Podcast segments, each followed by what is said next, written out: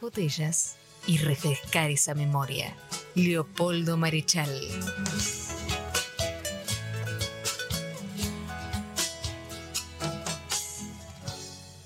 Muy buenos días, programa número 22 del ciclo 2022 de Botellas al Mar. Muy buenos días a todos, un saludo para Ariel Lar, que está en la operación de este programa, y un muy buenos días a mis compañeros aquí en el piso, Ricardo D'Anuncio, hoy casi que estrenando una silla, y Daniel Guerín. Muy buenos días. Pero muy buenos días a todos y todas. Sí, Ricardo se sentó, pero fíjate que el micrófono lo puso a dos metros de su boca, o sea que... Pero tenemos la esperanza de ablandarlo. En de cualquier momento larga alguna frase. Espero que sea de las que tiene medidas y no de las que no tiene medidas. porque vamos todos presos. En fin, les recordamos antes de empezar que como siempre que todos todas las entrevistas y demás que hacemos aquí en este programa lo pueden escuchar en formato de podcast, tanto sea en nuestra página, lagrapacontenidos.net.ar, en Spotify, Twitter e Instagram. Estamos en todas las redes, tan, tal como jóvenes que somos eh, Como somos de las mi- redes. millennials. Yo de redes sabía de pesca un poquito nomás. Este, Bueno, así que nada, buen día y abrimos formalmente el programa. Iniciamos el programa. Este programa particularmente se lo quisiéramos dedicar a la memoria de el compañero Alfredo Daney, un compañero, un dirigente que se nos fue esta semana que pasó, militante eh, peronista, compañero de Villa Rosas, activo en las buenas y en las malas y que después de una pelea esta semana terminó perdiéndola como nos va a pasar a todos y se nos fue. Así que desde acá un, un recuerdo merecido, recuerdo, un merecido homenaje y un abrazo a, a- a familiares y amigos que, que lo estarán llorando. Sí, porque la gente importante, la buena gente este, merece ser recordada y homenajeada. Eh, y por supuesto a la gente que, que los quiere, que los acompañó toda la vida, también hay que hacerles saber del cariño y, y qué bueno que todo el mundo los está acompañando en este Y momento. que con nosotros nuestros muertos para que nadie quede atrás, te escribió Donata, Ni más. y hacemos fe y militancia de esas palabras.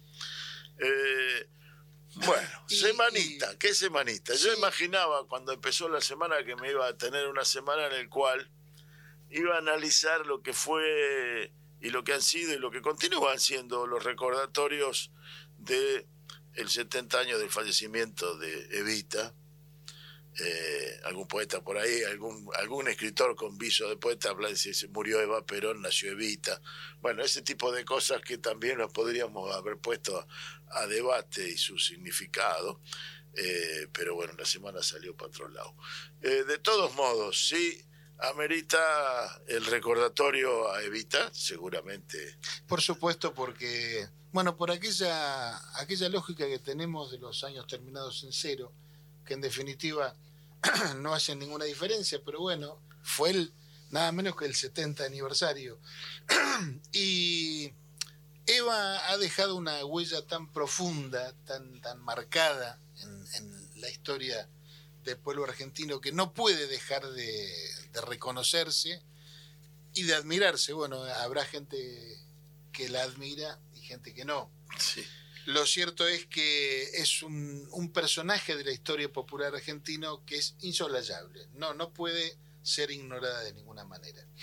Eh, lo que hicimos hoy, como hacemos muy a menudo, hicimos un, audio que resume muy, muy, muy pocas frases eh, su discurso, su último discurso del 26 de julio del 52, eh, que tiene algunas partes que yo recomendaría escuchar con mucha atención, eh, porque son totalmente ayornables, se pueden traer a la actualidad con toda facilidad. Así que lo escuchamos. Se conecta con la Subsecretaría de Informaciones. Transmite la Subsecretaría de Informaciones por Radio del Estado y la Red Argentina de Radiodifusión.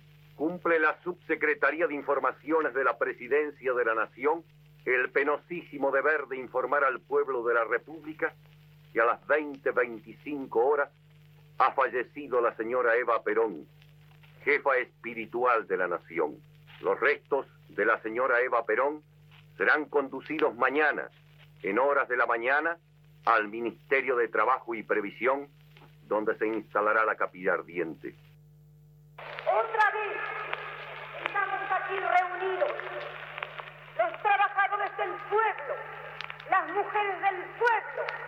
Otra vez estamos los descansados del pueblo en esta plaza histórica del 17 de octubre de 1945 para decirle y darle la respuesta al líder del pueblo que hoy en sus últimas palabras dijo, quienes quieran oír que oigan, quienes quieran seguir que sigan. Aquí está la respuesta, mi general. Porque aquí estamos los hombres del pueblo, las mujeres del pueblo, mi general, para custodiar nuestros sueños y para vigilar nuestra vida porque es la vida de la patria, porque es la vida de las futuras generaciones que no nos, que no nos perdonarán jamás que no hayamos cuidado a un hombre de los quilates del general Perón, que asumió los sueños de todos los argentinos, significando al pueblo y compañeras, otra vez estoy en la luz Estoy con ustedes para hacer ese puente de amor y de felicidad que trate siempre de ser entre ustedes y el líder de los trabajadores. Estoy otra vez con ustedes como amiga y como hermana. De trabajar noche y día por hacer feliz a los descansados, porque sé que cumplo con la patria y con Perón. Antes de terminar, compañeros, yo quiero darles un mensaje. Que estén alerta. El enemigo acecha. No perdona jamás que un hombre de bien, que un argentino como el general Perón esté trabajando por el bienestar de su pueblo y por la grandeza de la patria. Y los vendepatrias de dentro, que se venden por cuatro monedas, están también en acecho para dar el golpe en cualquier momento. Pero nosotros somos el pueblo y yo sé que estando el pueblo alerta, somos invencibles porque somos la patria. Si la historia la escriben los que ganan, eso quiere decir que hay otra historia, la verdadera historia. Quien quiera oír, que oiga. Los que malas palabras no silencian y la voz de la gente se oirá siempre. Inútil es matar, la muerte prueba que. Bueno, eh, impresionante. Este, el enemigo acecha. Sí. Eh, Yo voy a comenzar diciendo que Evita es- siempre me emociona. siempre emociona. ¿Por qué emociona Evita? Eh, sería la pregunta que Sí, tendríamos que hacernos, ¿no? Si. Para ponernos al revés. Eh, eh, porque Evita habla desde adentro nuestro. Sí, ella en la última parte de- del discurso dice, somos, la, el, somos el pueblo, somos la patria La misma. patria misma, claro. y me, me parece que ese es el... ah, nos pone allí y al hablar de patria, al hablar de pueblo, de, en, en- en forma uh, sin- eh, en sinónimos, eh, hace una confrontación muy fuerte con la historia, se para desde la historia y la trasciende. Porque la historia la trasciende a ella y la trasciende, nos trasciende a nosotros. Eh, y yo cuando, las dictaduras, las dictaduras hicieron, como contraparte, las dictaduras lograron que nosotros tuviésemos eh, un prurito o un prejuicio de usar la palabra patria. ¿Eh? Solo unos pocos la reivindicamos eh, y éramos vistos, ¿por qué? Porque la- la- la- las dictaduras se adueñaron de la palabra patria y la defensa de la patria y todas esas cosas que hemos escuchado desde la escuela primaria. Cuando yo hice la escuela primaria, el señor de los bigotes, Onganía, era presidente. Y, la patria, la patria era eso, la patria era la noche de los lápices, la patria era lo desaparecido, y la patria era la entrega, y la patria era la, la, la, la subordinación a los entes internacionales de, de, de, crédito y la patria era subordinar la política exterior a la política norteamericana. Eso era la patria. Y Evita nos plantea la patria desde un lugar de la patria la construimos nosotros.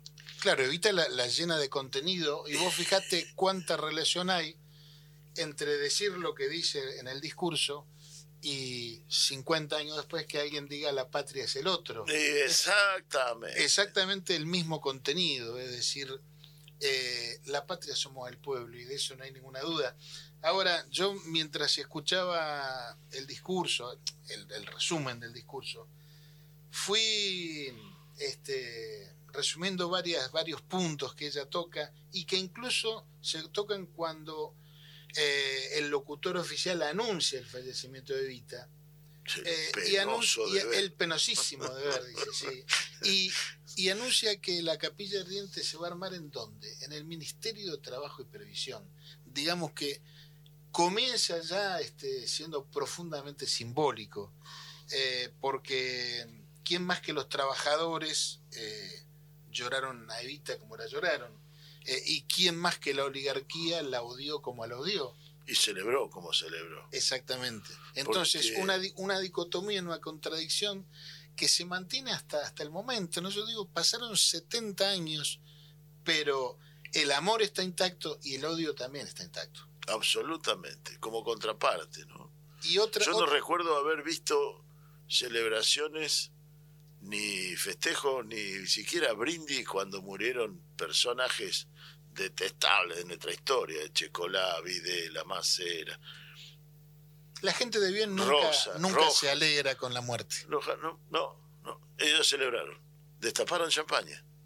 Destaparon champañas cuando el penosísimo deber cumplía la secretaría, la subsecretaría de comunicaciones, eh, y allí ellos, ellos destaparon champaña. El, el enemigo es poderoso, acecha permanentemente y permanentemente está enfrente. Y esto creo que es la gran imagen de la actualidad la que nos trae eh, particularmente hoy en este contexto. Totalmente, y en términos históricos, si uno se va a, aquel momento y a la imagen que muchos contemporáneos tienen, tenemos de, de lo que fue la dupla, ¿no? Eh, Perón Evita, una dupla inseparable.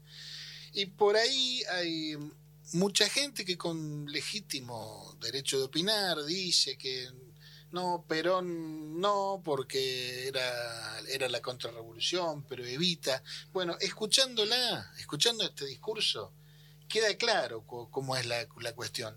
Eh, Evita dice, cuídenlo a Perón, y Perón es quien trabaja por la felicidad del pueblo. Entonces, todos los otros inventos que queremos hacer son inventos. Esto lo decía Evita. La realidad es la realidad, eh, y está así planteada.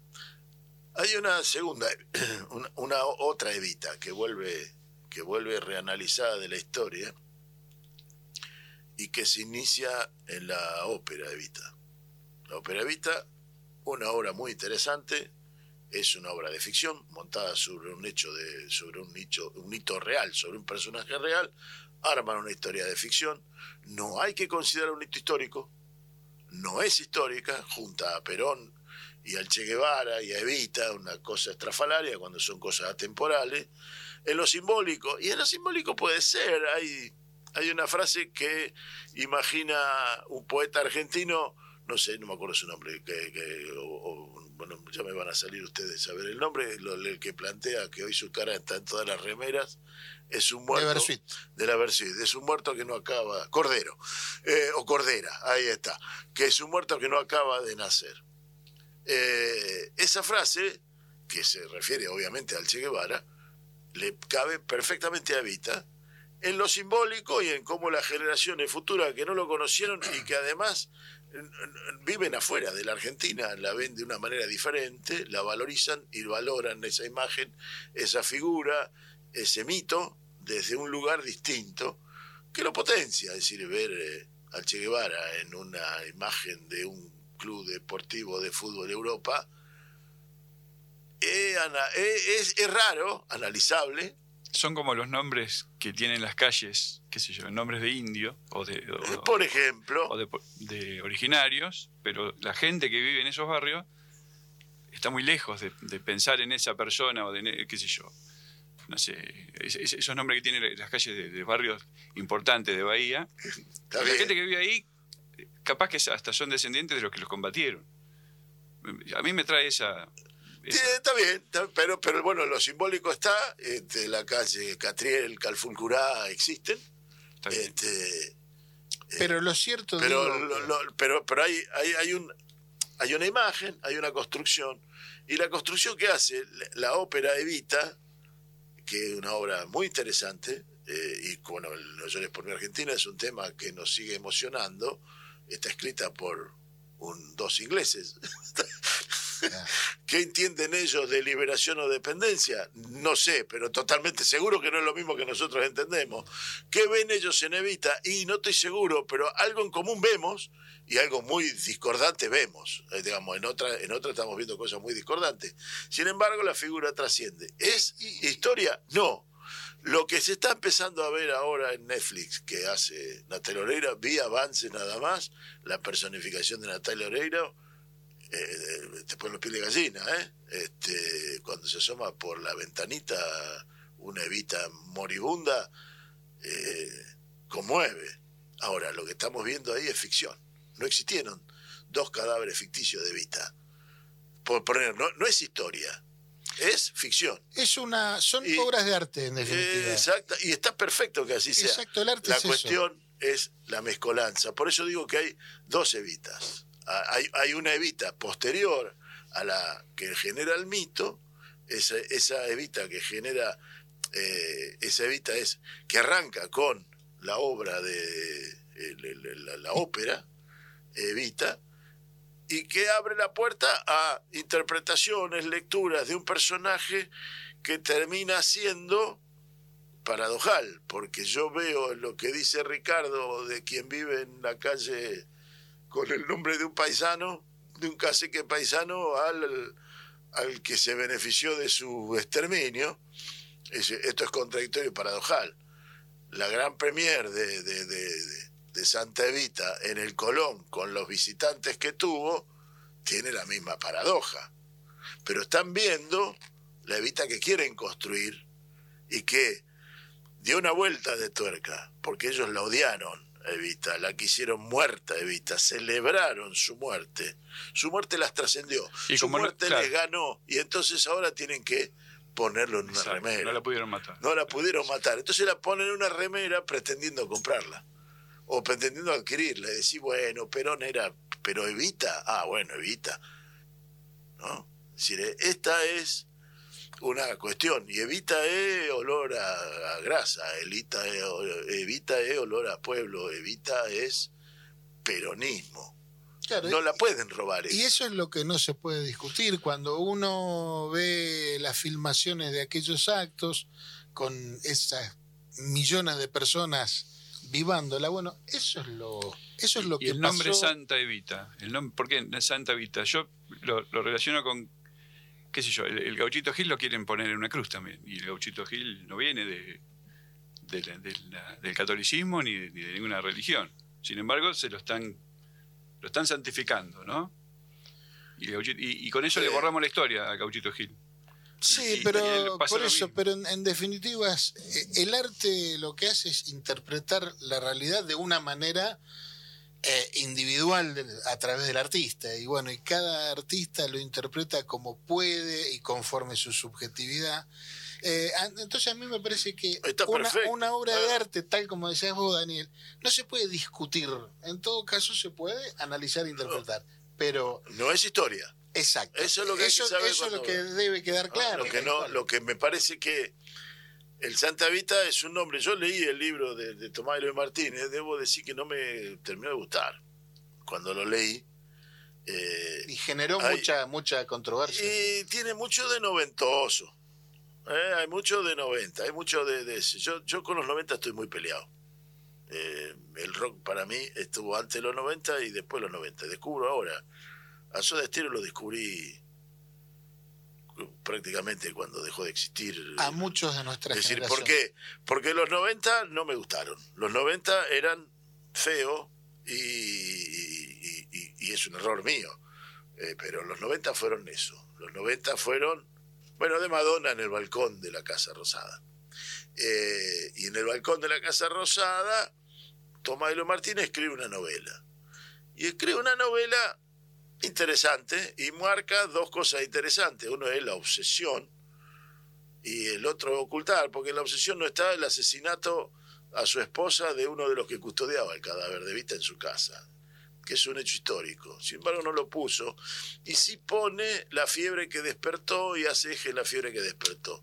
Y luego de recuperado el cadáver, Tomás Eloy Martínez pone una idealiza, una eh, no es idealización, una endiosamiento, en, en- en Dios, en, Endiosamiento. endiosamiento de el cuerpo de Vita en, en la quinta de, de- de Guardia de Hierro en, en- en Madrid. Y allí, que es todo ficcional, no es verdad que, que el brujo hacía cosas en el cadáver de Vita para transmitirle no sé qué cosas a Isabelita.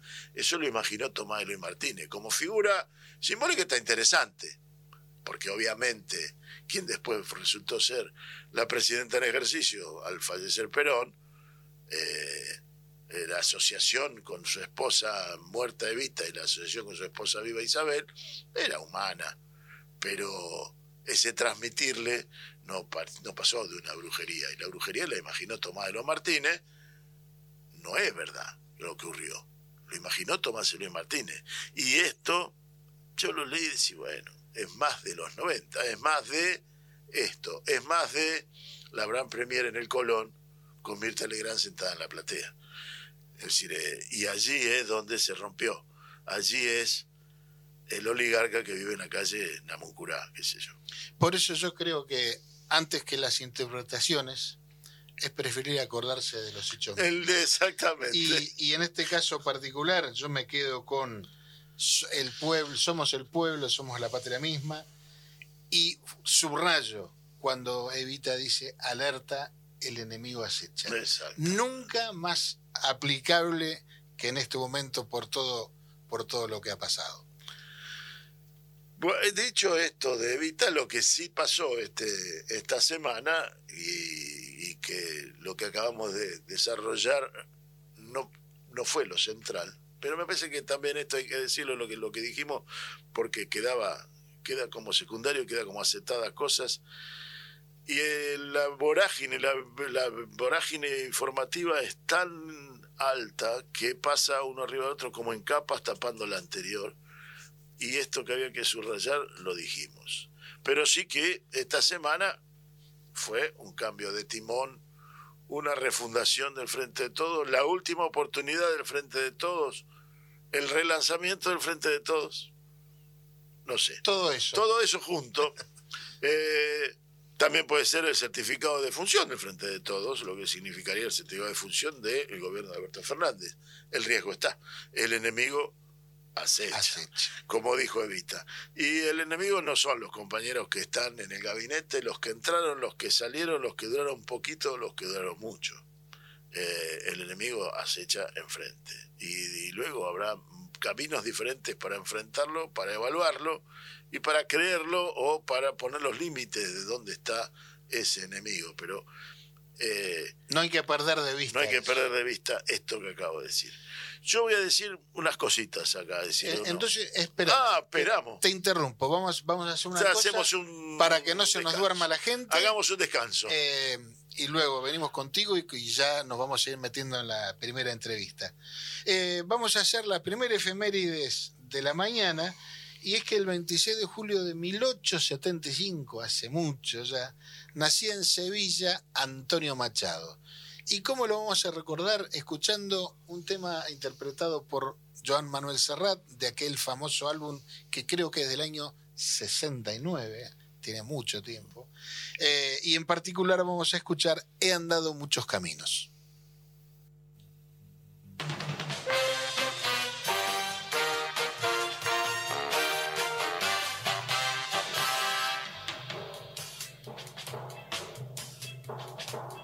andado muchos caminos, he abierto muchas veredas, he navegado en cien mares y atracado en cien riberas. En todas partes he visto caravanas de tristeza, soberbios y melancólicos, borrachos de sombra negra. Pedantones al paño que miran, callan y piensan que saben por qué no beben el vino de las tabernas. Mala gente que camina y va pestando la tierra. En todas partes he visto gentes que danzan o juegan cuando pueden y laboran sus cuatro palmos de tierra. Nunca si llegan a un sitio, preguntan a dónde llegan. Cuando caminan, cabalgan a lomos de mula vieja y no conocen la prisa ni aun en los días de fiesta. Donde hay vino, beben vino, donde no hay vino, agua fresca. Son buenas gentes que viven, laboran, pasan y sueñan y en un día como tantos descansan bajo la tierra.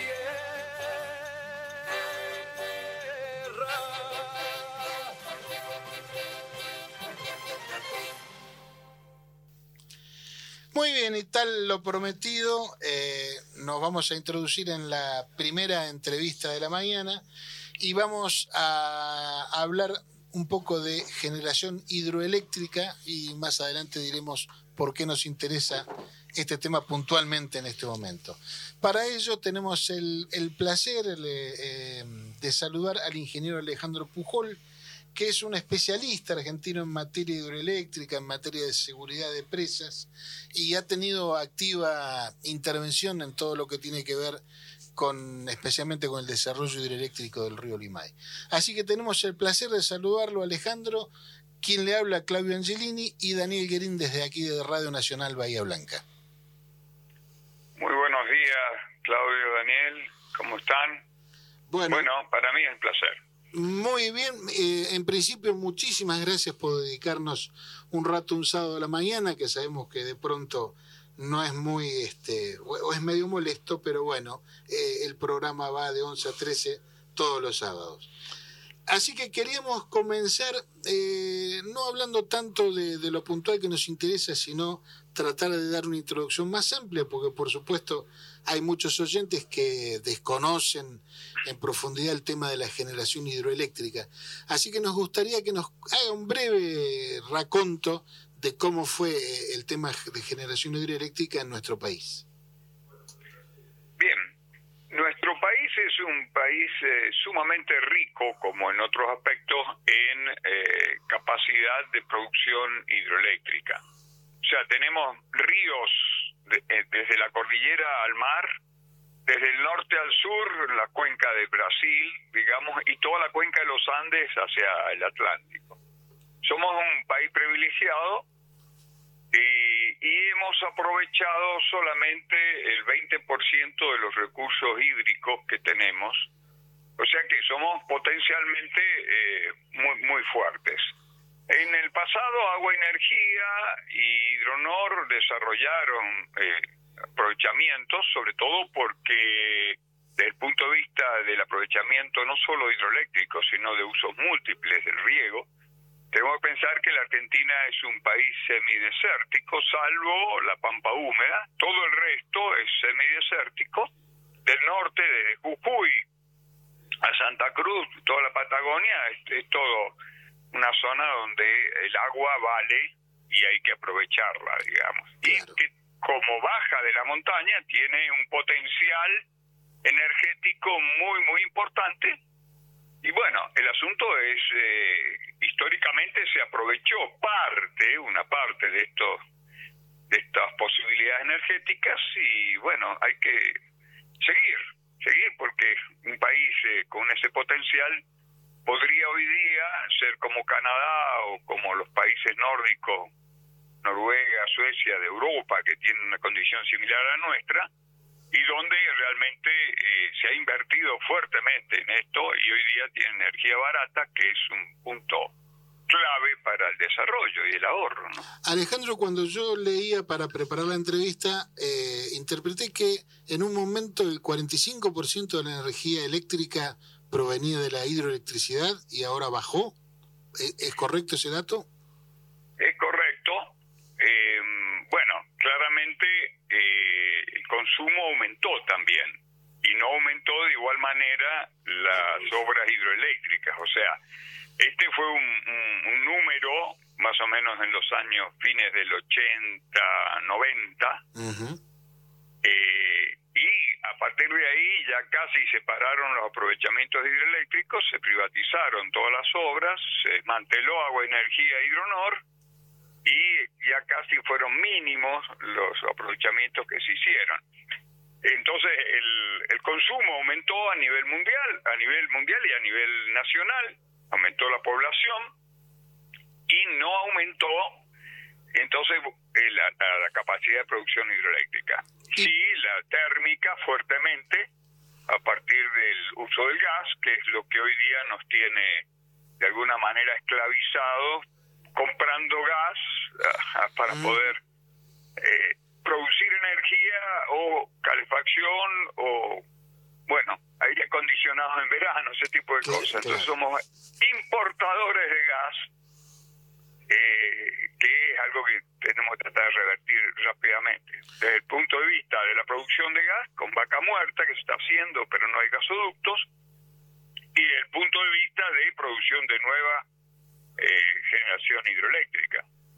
Que fue, fue Loma, la, la aparición de Loma La Lata era como que era la panacea para siempre jamás. Y los recursos Y- no renovables son eso, no renovables.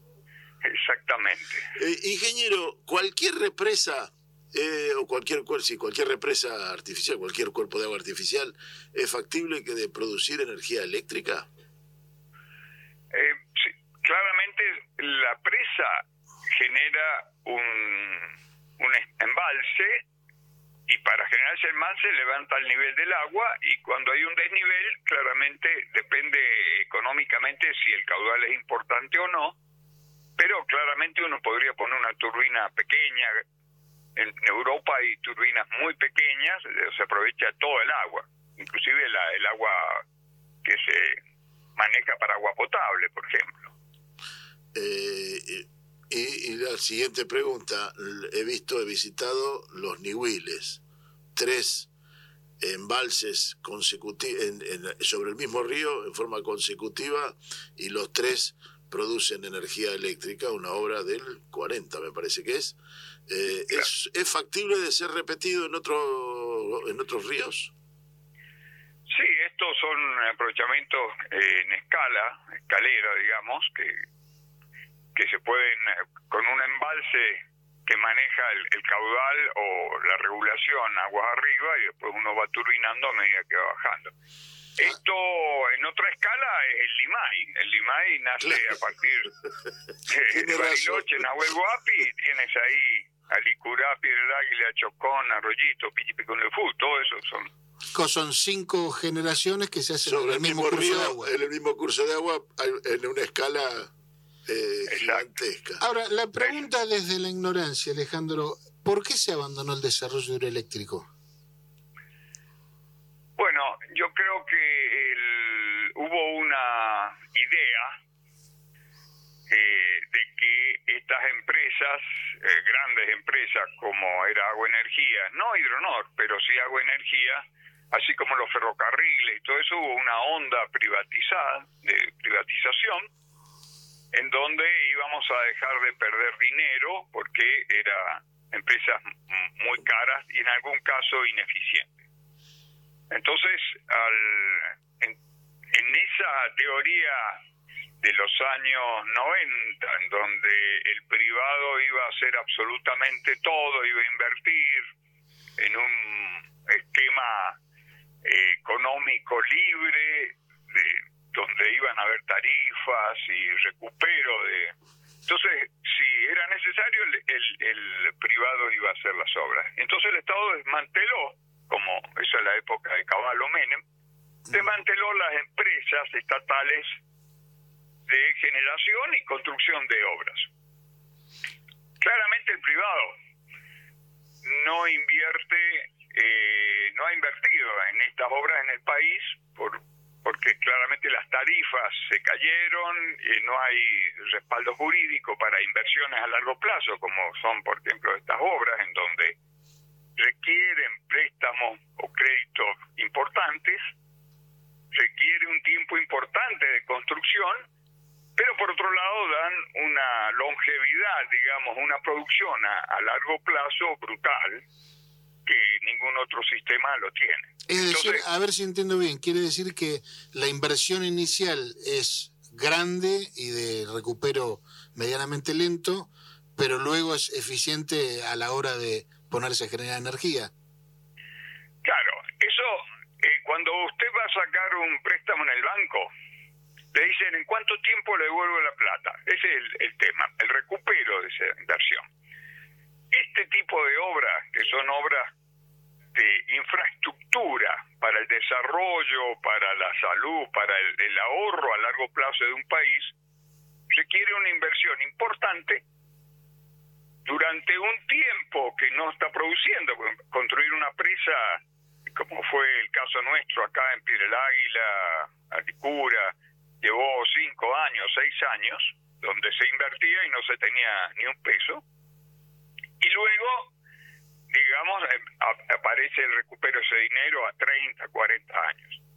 Ningún privado que requiere eh, devolver el dinero rápido y generar inversión eh, productiva instantánea hace una inversión de este tipo. Esto lo hace solamente los estados. El Estado porque se trata de una infraestructura para el futuro que garantice una energía barata, así como el agua para riego, el desarrollo, lo que son controles de crecidas y demás. Todo esto hace una función en donde el Estado no puede delegar. Es como que el Estado diga, bueno, privatizo las rutas. Entonces después eh, se va a quedar sin ruta al cabo de un tiempo porque la inversión es muy grande, pero sin embargo esa ruta garantiza la movilidad, el transporte, el desarrollo, todo este tipo de cosas. Bueno, el Estado sacó de su plan esta, digamos, estos organismos. Yo lo veo, por ejemplo, en otros países donde esto no ocurrió, que bien son caros, son em- empresas caras porque hay que hacer estudios, porque requiere analizar. Si, al- si alguien no estudia, en el futuro no va a haber quien pueda definir inversiones o soluciones. Absolutamente. Entonces, eh, claramente eran empresas costosas, pero que producían un bien a largo plazo. Y esto es una estrategia de gobierno que, claro, que supera los periodos gubernamentales. Esto estamos pensando a, a 40, 50 años. De hecho, ya el Chocón y todas las obras del Limay ya tienen 50 años, o sea, fueron pensadas para un futuro importante. Eh, y entonces el Estado en aquel momento, en la década del 90, lo que hizo fue concesionar, digamos, entregar eh, esa generación a empresas privadas que teóricamente iban a seguir invirtiendo. Esa fue la teoría, esa fue la teoría y las empresas privadas tenían por un lado obligaciones, eh, ta- tareas que se llamaban eh, pendientes para poder mantener las obras o ajustes, y por otro lado estaba libre la capacidad de invertir. Cosa que la- las tareas obligatorias se cumplieron en gran parte y la capacidad de invertir se desarmó porque, eh, claro, la idea era que en un mercado libre eh, la energía se iba a vender de alguna manera al precio del mejor postor o de quien la iba comprando en la medida que el, el, el costo, la demanda y la oferta iban absorbiendo esa energía, esos paquetes de negocio. Bien. Y todo esto no ocurrió, porque ocurrió durante un tiempo y después se fijó una tarifa mm, de, mínima de operación en el 2003, en donde ya no hubo de alguna manera ninguna posibilidad de invertir nada. Ahora bien, Alejandro, y el año que viene, lo que nos hemos enterado es que eh, llega el fin de esas concesiones, ¿verdad? Así es, en gran parte, ¿no? Sobre todo las primeras, toda la, la serie del Comahue, que O sea, fueron las primeras que se vendieron. Las que están sobre Después el la Limay. otra. El Limay, exactamente. Limay y Río Neuquén. Ajá. ¿Y qué, qué expectativas se está viendo respecto a esas concesiones? ¿Se van a renovar? Eh, ¿El Estado se está planteando tomar a su cargo esa función? ¿Qué, ¿Qué se sabe? Eh, bueno, hay varias alternativas. Acá lo importante es eh, que estos negocios, paquetes de negocios actuales, están de alguna manera em, ya, digamos, se ha extraído el, el paquete energético, el negocio está terminando porque después de 30 años y más 20 que tenían las obras en su momento, son obras de 50 años. Entonces aparece lo que se llama la obsolescencia. Es como mm, si usted tuviera hoy todo el paquete automotor basado en Falcon del año, no sé, Sí, Eh, 90. 65. Ah, más acá. 85. Ajá. Todo, Falcon, muy bueno Falcon, pero hoy hoy nuestro paquete automotor serían esos Falcon. Claramente habría que ayornarlos, o sea, aparece la obsolescencia en los equipamientos, el desgaste, porque de alguna manera estos contratos imponían el que se iba a operar la obra, se la iba a mantener y se la iba a dejar operando. Pero el que termina su negocio termina operando, eh, digamos, al, mínimo costo y, y entrega un elemento que muchos aspectos, sobre todo en aspectos hidromecánicos o electro, eléctrico electrónicos, eh, con una obsolescencia de 50 años, salvo algunos aspectos, algunos puntos, ¿no? Entonces, todo eso en el mundo existe lo que se llama el revamping o, o- o la rehabilitación, porque claramente estas obras van a durar 300, 400 años, hay que ir cambiando los equipos. O sea que Esto eso, algo eso que hoy- supone una inversión no tan grande como construir la nueva, pero una inversión importante al fin. Claro, la, la presa no la va a construir de vuelta. La presa ya existe y aparte no se puede desarmar, porque nadie imaginaría hoy eh, Claro. desembalsando el Chocón y se muere el Alto Valle, digamos. Claro. Depende, hay- el agua, el agua, las presas no se desarman. Y van a durar, ya hay presas de 2000 años, de 800 años, y en el mundo el 70% de las presas ya han superado los 50 años de vida. Entonces se trabaja en lo que se llama la rehabilitación de la presa para asegurar de que no produzca un accidente y sigan operando. Bueno, todo esto, desde el punto de vista civil, las presas. Por otro lado están las centrales hidroeléctricas, donde hay un- una turbina funcionando, gastándose, es como si usted tiene aviones o un vehículo y tiene que mantenerlo, digamos, tiene que... Y al cabo de X kilómetros va a tener que inclusive rectificarlo o le convendrá cambiar los carburadores y todo. Bueno, tiene que invertir. Hoy día, después de 50 años, estas obras requieren una inversión importante. Importante que, bueno, hay que organizarla porque el privado no la va a hacer. Y por otro lado, como las tarifas son muy bajas en la Argentina y no hay garantía jurídica, nadie va a invertir en cambiar una turbina porque no no no, no hay recupero. Entonces acá aparece un problema importante a resolver. ¿Quién se hace cargo de estas obras? El privado dice, si usted no me pone una tarifa lógica, que a nivel mundial son 60 dólares el mega, y hoy se paga 18, 20 acá en la Argentina, está fijada la tarifa. Entonces esa tarifa sirve para cambiar unos autos, eh, el escritorio del gerente y unas pintar. Pero no sirve para, no, no alcanza como inversión para renovar los equipamientos, que es lo que se está haciendo en todas partes del mundo. De hecho, Estados Unidos este año invirtió 66 mil millones de dólares, 66 billones, en rehabilitación, recupero y renovación de equipamientos en centrales hidroeléctricas. Impresionante. Esto son cosas que hacen los estados. El privado no hace eso, porque no recupera. En Estados Unidos lo hizo el Estado. Él lo hizo el Estado. Sí, Lo hizo el Estado. En recuperación de las presas, de las obras, Eso lo el parte. ¿no? Claro. son claro. apoyos, son eh, créditos. De hecho, el Banco Mundial y los bancos de Claro. crédito internacionales financian ese tipo de obras. Ahora, la, la pregunta que se me viene es si es, y yo coincido que es inevitable que sean los estados quienes se hacen cargo de esa función, la pregunta es si la generación, digamos, la operación, la gestión de esas centrales, este, debería también estar en manos del Estado, ¿o no? ¿Cuál es su opinión? Acá una cosa es la administración y el gerenciamiento, y otra cosa es la operación. Claro. La operación es un grupo de personas especializadas que operan la obra, la mantienen, la desarman, la arman.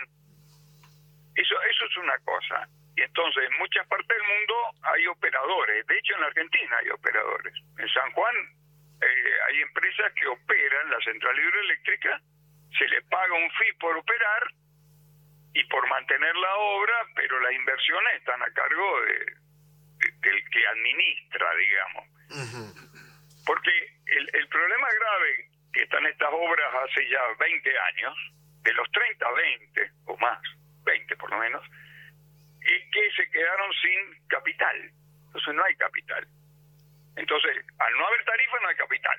Porque las tarifas, eh, como están hoy, han subvencionado el costo de la energía, pero se olvidaron del mantenimiento.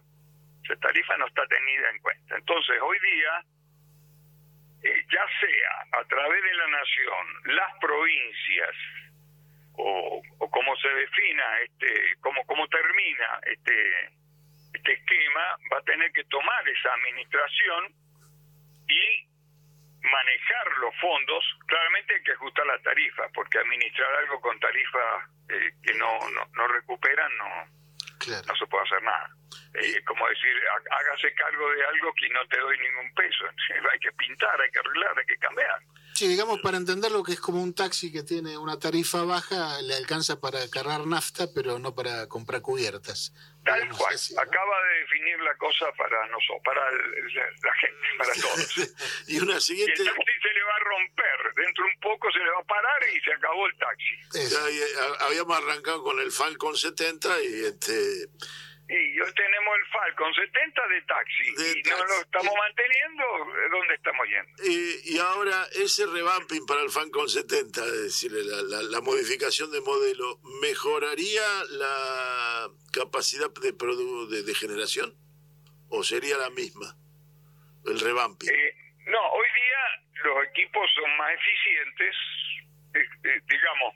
Para encontrar hoy un día punto esto va bueno. a mejorar la cosa, no mucho. Es un porcentaje, quizás un 10%. Nada más.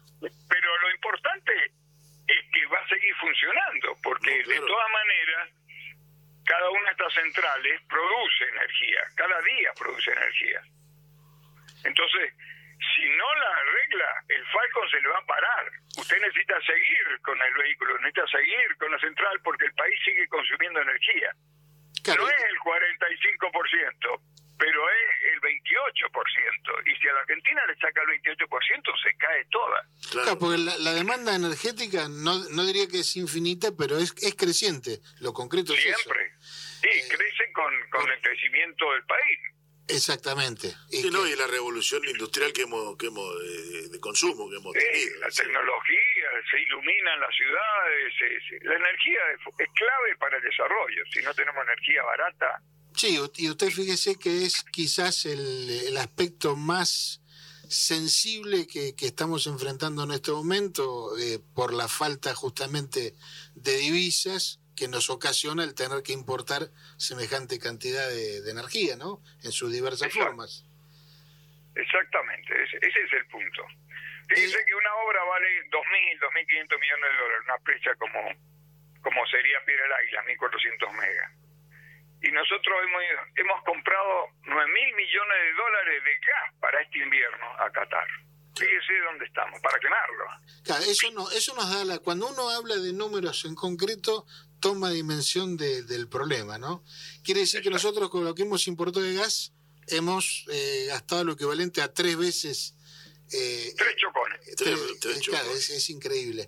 Ahora, eh, yo, y ya medio terminando porque nos estamos quedando sin tiempo, eh, lo que diría que lo que no podemos hacer es dejar de hablar de esto, y porque falta 10 minutos para que terminen las concesiones. Sin ninguna duda. Y acá hay aspectos muy importantes. Las presas tienen que ser cuidadas. Ahora me pongo en la población que vive agua abajo de las presas. Ajá, Imagínese Bahía Blanca si pierde paso de las piedras. Se quedan sin agua. Sí. claro. Al otro día usted tiene un problema gravísimo. Ahí no hay energía, pero sí hay agua. Entonces se requiere en el país y no hay una ley de seguridad de presas. Ah, que, claro. que regule, eso está presentada a la Cámara de Diputados, Sí. que regule cómo se controlan las presas para que las personas que viven agua abajo de las presas tengan seguridad. ¿Cómo se van a esencial. operar esas presas? El manejo de esa agua, sobre todo en los ríos donde tiene que controlarse la crecida o tiene que garantizarse el riego. Todo esto, los problemas ambientales, los problemas de erosión, Uy, la puerta que ha abierto. Ingeniero, Claro. discúlpeme, si no- nos tenemos que ir al noticiero, no podemos suspenderlo. no, no Lo comprometo para otro sábado a hablar de la ciudad de las presas. Bueno, Abrió una ventana que, que, que usted va a terminar de hablar y voy a tener más preguntas y vamos a seguir. bueno. La verdad es que, la verdad, eh, Alejandro, que después de esta entrevista nos quedan todavía más preguntas. Hablamos de que la- electricidad, luego vamos a hablar de represas.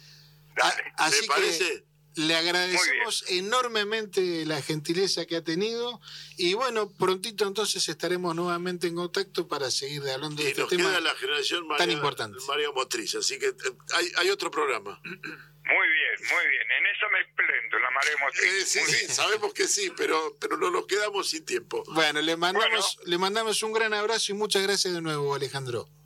Bueno, un saludo. Gracias, muchas gracias.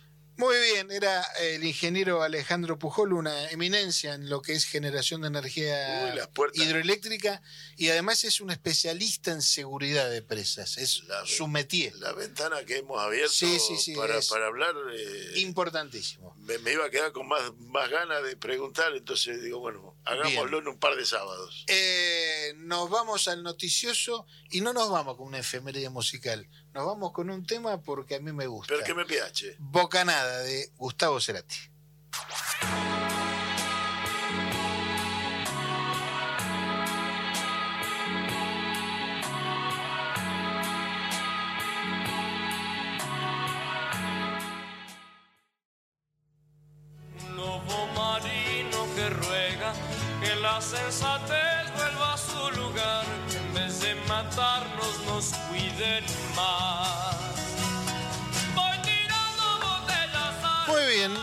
Después de las noticias de Nacional y de la interesantísima entrevista con el ingeniero Alejandro Pujol, que nos dejó todavía más inquietudes de las que teníamos, eh, y por lo cual lo comprometimos a, seguir con el tema muy pronto.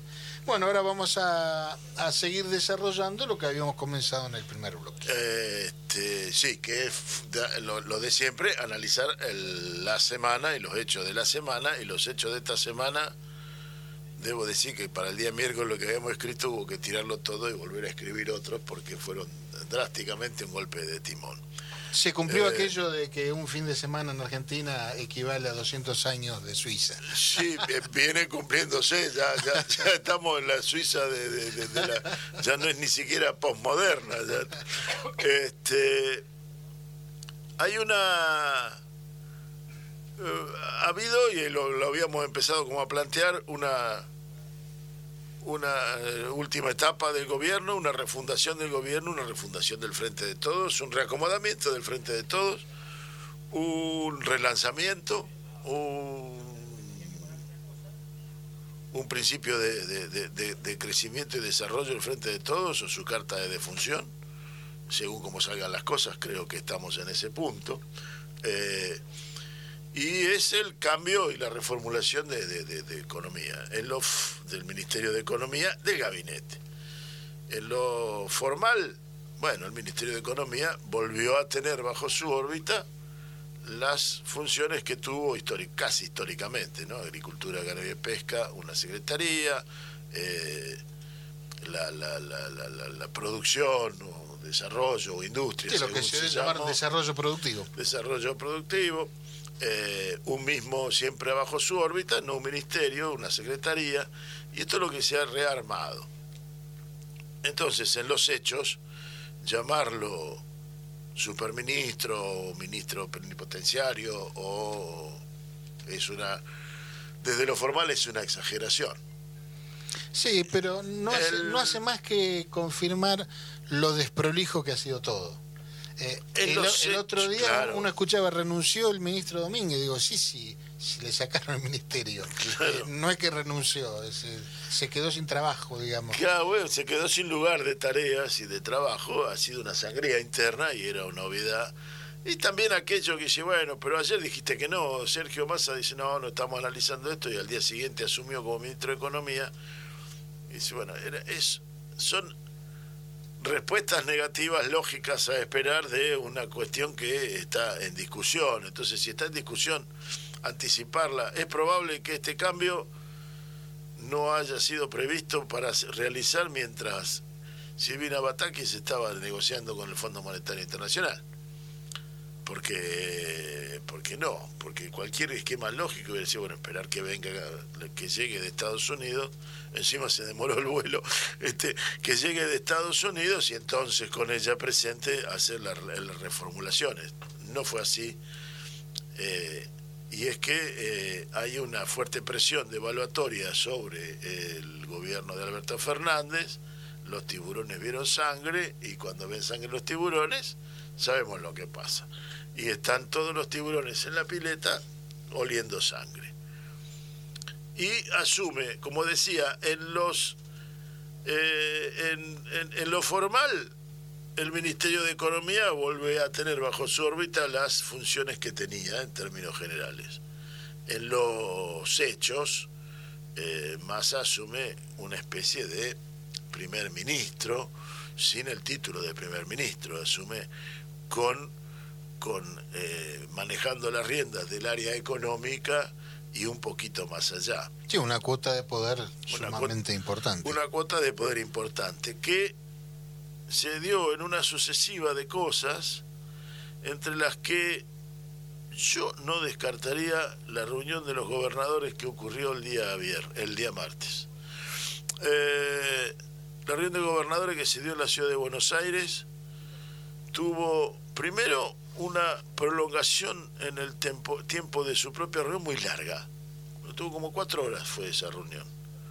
Y luego una reunión con el presidente que no estaba escrita ni prevista en ningún lado. De hecho, había sido negado que iba a ocurrir porque no estaba en el, en el protocolo la reunión con el presidente. Y la reunión con el presidente duró dos horas. Entre personas de, dos horas, de, personas con la en el cargo que tienen, lo que para nosotros son dos horas de este programa que nos resultan cortas, dos horas en un gobernante son casi una eternidad. Eh, los temas que se llegan, se debaten, no, no es que, que hay mucho intercambio. Si los hay, se, se prolongan. Y acá evidentemente los hubo, que no terminó allí, sino que continuó con una reunión privada en la que toman un café, así lo decía, este, el gobernador del Chaco, con el presidente Alberto Fernández.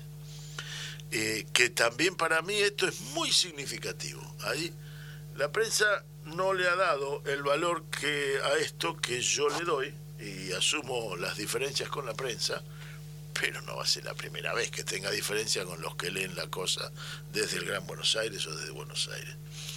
Eh, en esa reunión de gobernadores no estaban todos, pero estaban los, los significativos. Eh, y de los significativos en peso político hay varios, y los significativos en peso de su provincia, Santa Fe. Y, y allí hay una, un importante juego, si el, juego, la- la- el peso político de Capitanich es una especie de primus inter pares, pero Santa Fe es la provincia productiva más importante del grupo de, de la Liga de Gobernadores, así que también es un primus inter pares. Que esté presente y que después se haya disparado estas modificaciones en el gabinete, eh, para mí es un dato. No sé si es definitivo de algo, pero El- no diría que no, no, no es secundario. Es el mismo Perotti del, de la idea brillante de Bizantín también. Observe también, por supuesto que sí. Pero, pero cada uno de los hombres y sus circunstancias, voy a citar Ortega Gasset, el hombre y sus circunstancias hacen cambiar las cosas. Analizar a Sergio Massa desde la salida del gobierno de Cristina, eh, no me parece eh, que, que es el mismo Sergio Massa. Analizar al Sergio Massa cumpliendo o ejecutando una torpeza política de haberse subido al avión para ir a Davos y ser vilipendiado por eh, los cambiemitas con los que cumplió la, trastienda, con los que compartió el espacio en Davos, tampoco me parece genuino. Eh, digo vilipendiado porque fue por Macri presentado ante el mundo como el futuro presidente del Partido Justicialista, lo cual lo prendió fuego. Y lo otro, lo de eh, lo de quien era el ministro de Economía en ese momento, que, que dice, como no sabe inglés, él hablaba español y yo lo traducía, y yo no decía en inglés lo que él decía en español.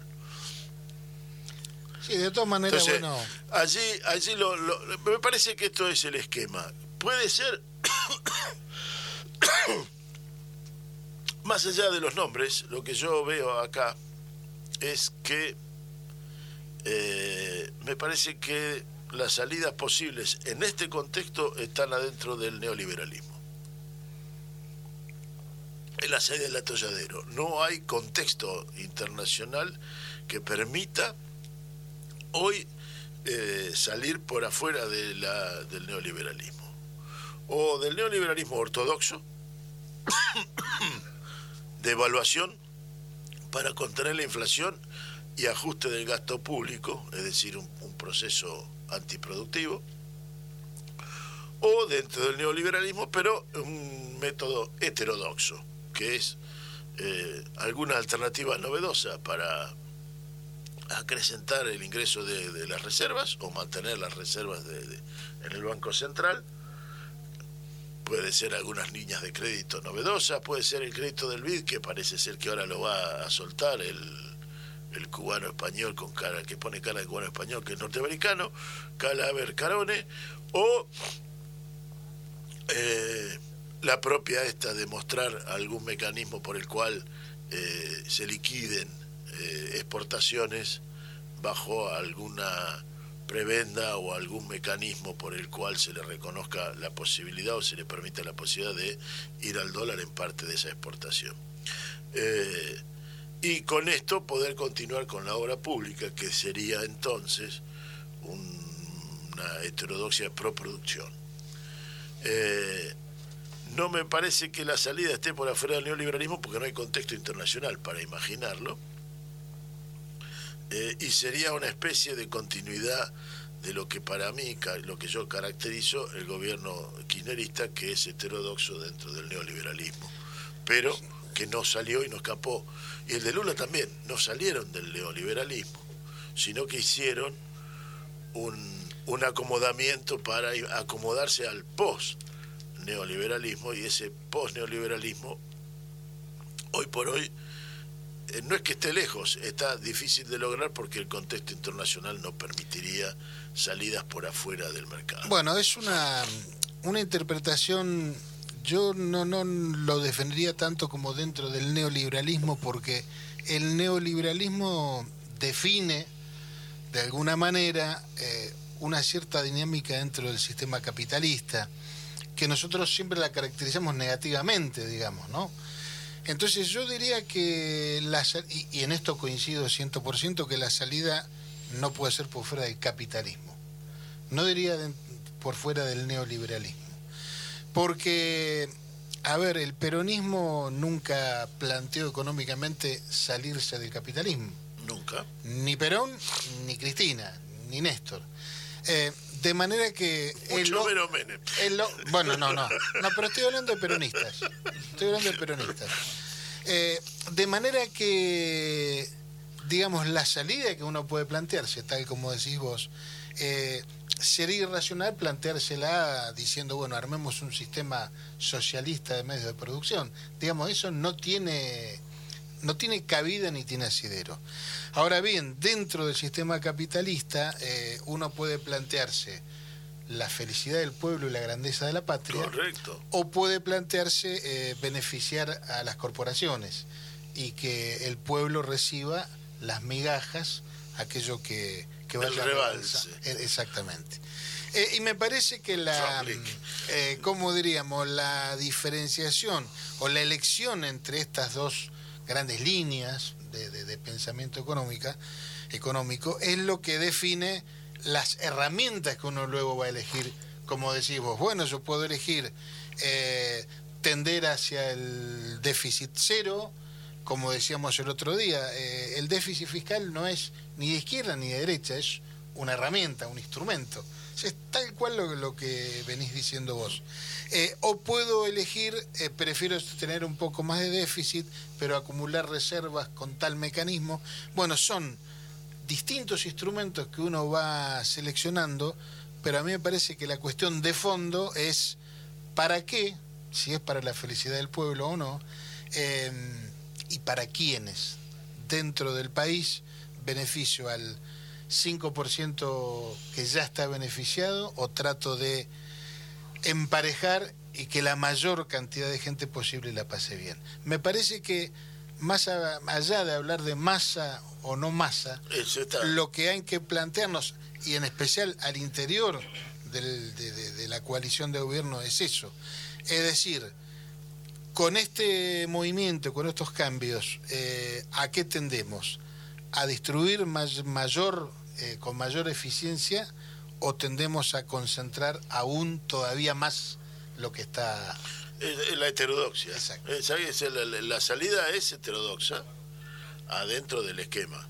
Eh, Yo creo que sí. y, y- y no, y no esperemos salir del capitalismo, no esperemos, pero esta heterodoxia ni siquiera es post-neoliberal, es, está dentro del neoliberalismo en tanto y cuanto mantiene la separación del me- mecanismo de gobierno económico con Banco Central, la generación de- de- moneda a partir de la relación de las reservas, la, la- la- la- lectura del PBI de la misma manera que la posibilidad de girar divisas al exterior, la condicionante de las variantes eh, macroeconómicas donde la tasa de interés juega un rol significativo eh, y esas son el contexto neoliberal en el cual nos ha llevado el neoliberalismo a una hiper, al mundo lo ha llevado a, una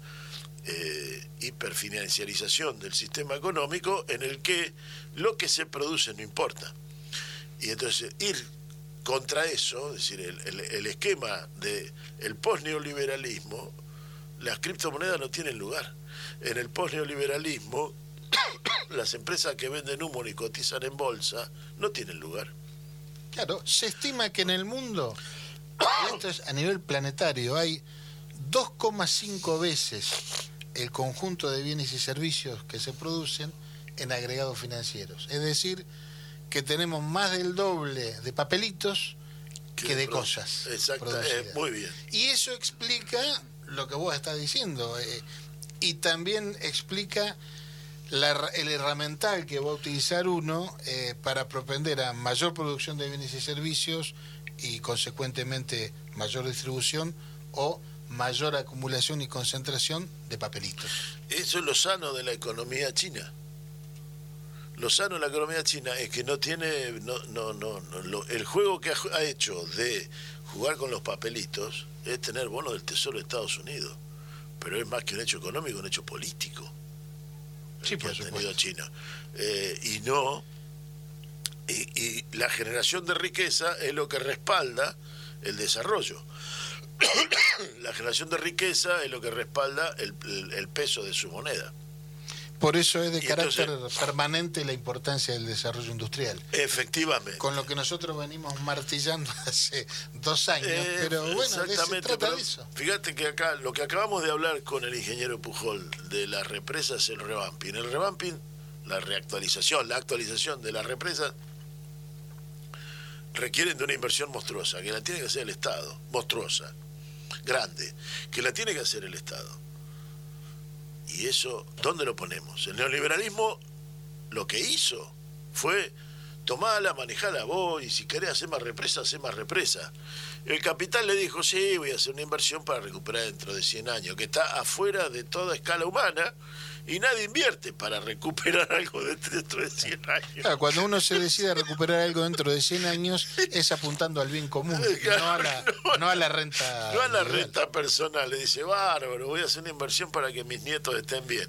Ajá, sí, ¿cómo, ¿cómo lo tomamos esto? No entra Eso lo hace el Estado, no lo hace el capitalista. Seguro. no es que sea malo ni bueno, es que loco hacen eso. Este, eh, esto, estos esquemas, el neoliberalismo lo tiene re claro. Y es contra lo que hay que pelear. Y es ahí donde hay que pelear, donde está el punto. La heterodoxia dice, el Estado vuelve a hacerse cargo. La heterodoxia dice, el, el, este, el derrame no existe. Pero eso es la heterodoxia. Adentro del mismo esquema donde el Banco Central es independiente, el consenso de, de Washington sigue estando más o menos vigente, la OCDE sigue siendo la que controla lo- lo- el sistema de comercio internacional y el árbitro del comercio internacional. Entonces, en- Esto en es ese el contexto- Este es el contexto y ese contexto lo rompemos como y con un contrapoder. Ese contrapoder tenemos 100 mil millones de deuda, como no, no tenemos el poder para romper eso. Sí, lo cierto es que se utilice la herramienta que se utilice, eh, mm, necesitamos que haya reservas en el Banco Central, necesitamos que no haya inflación o que la inflación sea la menor posible, eh, y en eso estamos todos de acuerdo. No hay, no hay forma de salirse de ese esquema. Eh, por supuesto, hay formas y formas de lograrlo. A mí me llama la atención, por ejemplo, eh, desde mi ignorancia, eh, desde mi poca información, eh, por qué se ha cambiado casi todo el gabinete y el presidente del Banco Central, que es el ente responsable de que se hayan, de que se haya fugado tanta divisa, permanezca. La verdad que no lo sé y no, no, no No te estoy escucharon. haciendo No te escucharon, capaz que ahora. Dale no tiempo. estoy haciendo un análisis peyorativo, pero digo, llama la atención. Y hay que darle tiempo a estas cosas para porque en realidad el equipo económico todavía no terminó de armarse. Claro, bueno, pero fíjate que vos recién hablaste, hay uno de los dogmas neoliberales es la independencia del Banco Central. Que yo digo, ¿y por qué demonios el Banco Ah, Central? no, tiene no, que tal, no, no es que esté de acuerdo. Yo No, lo no, describo. ya lo sé, yo lo sé. describo.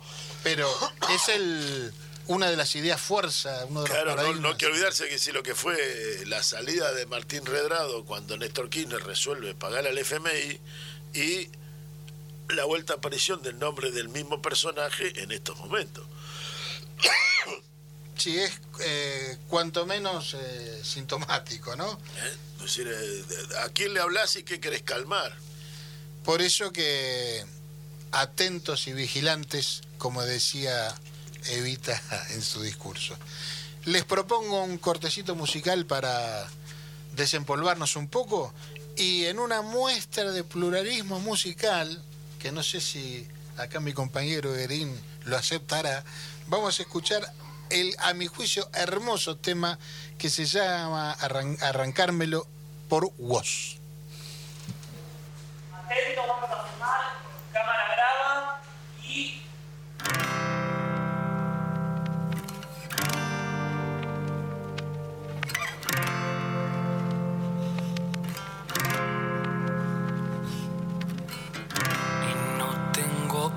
hundirme acá tirado y no tengo planeado morirme desangrado y no,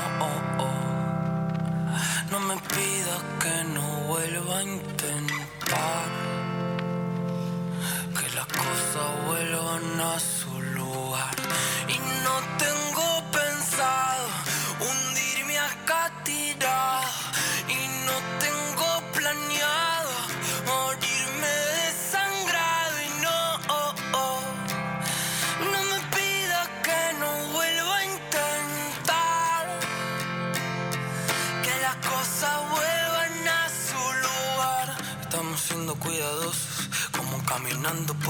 resbaloso, sabiendo que un paso en falso nos lleva al fondo del pozo. Será lo tembloroso de la espuma bailando en mi corazón rabioso.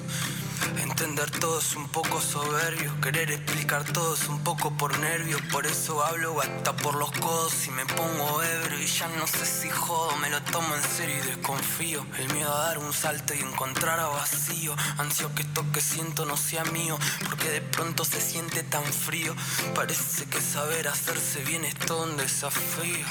Que rabia me da el amor, voy a arrancármelo. Que rabia me da el amor, voy a quedármelo. Prefiero lo tortuoso del ritual que lo decoroso de estar siempre igual. Habrá motivos para estar mal, o debo ser yo presintiendo el final. No es eterno el carnaval, si es etéreo lo carnal.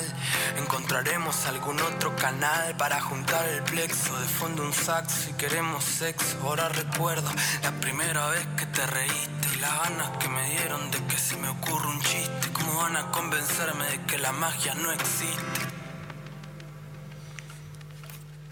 Y no tengo pensado hundirme acá tirado. Y no tengo planeado morirme. Y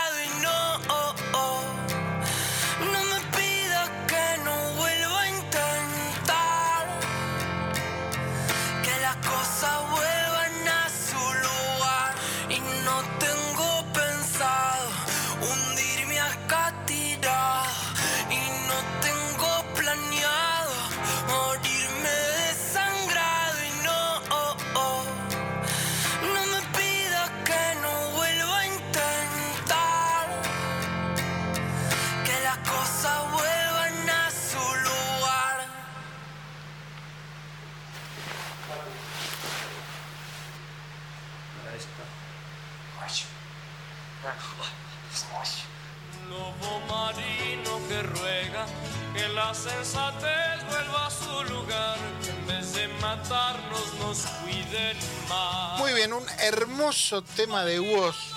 Eh, yo la, la verdad que no es el estilo musical que estamos acostumbrados. Digo estamos porque es medio, es medio generacional esto. Pero realmente si uno se pone a escuchar con detenimiento la, la letra, lo que dice vos en este tema, es realmente bello, pero además de mucha profundidad. Tiene, tiene, tiene, tiene vuelo poético. Dice, no pidas que no vuelva a intentar que las cosas vuelvan a su lugar. Y digo, ¿y no es eso lo que estamos haciendo? ¿No estamos tratando de que las cosas vuelvan a su lugar? Sí, en lo personal puede ser. Ahora en lo colectivo me parece que tenemos que las cosas ponerlas en un nuevo lugar. Bueno, justamente, y de eso se trata. Esa es mi ambición, digamos, ¿no? De, de- de- de ponerlas en un, en un lugar, este, no en el mismo, pero... eh, Pero que, eh, digamos, la expresión vuelvan a su lugar, este, se, se, se entiende lo que... sí, no, no estoy cerrado. Yo me cerré en los, en los 90 Claro. por, No, no, no. por el neoliberalismo explícito en el que vivíamos, en el que todo lo que estaba dando vueltas lo catalogué de la misma manera.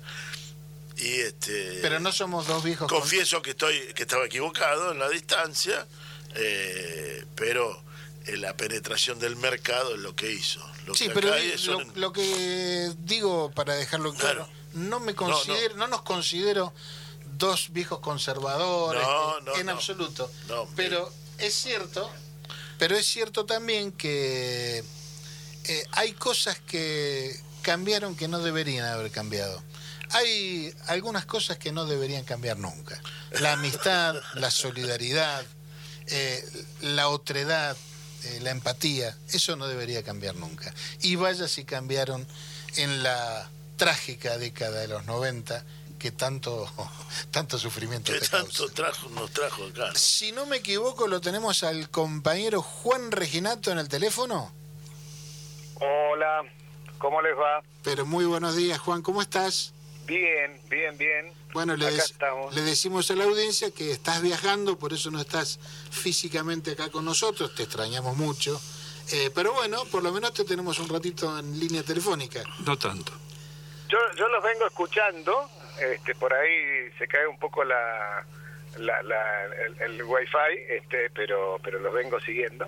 Eh, y ahora estoy como ese reportero que tenía una radio eh, importante de Bahía Blanca que hablaba desde Sierra de la Ventana. Estoy parado frente a la laguna de Monte. Se ve Comentanos cómo está la bóveda Sí. celeste. Sí, la bóveda celeste y, y el canto de los pájaros. ¿sí? Este, así que está bárbaro. La laguna de San Miguel del Monte, ¿está desbordada o está contenida? Eh, no, no, no.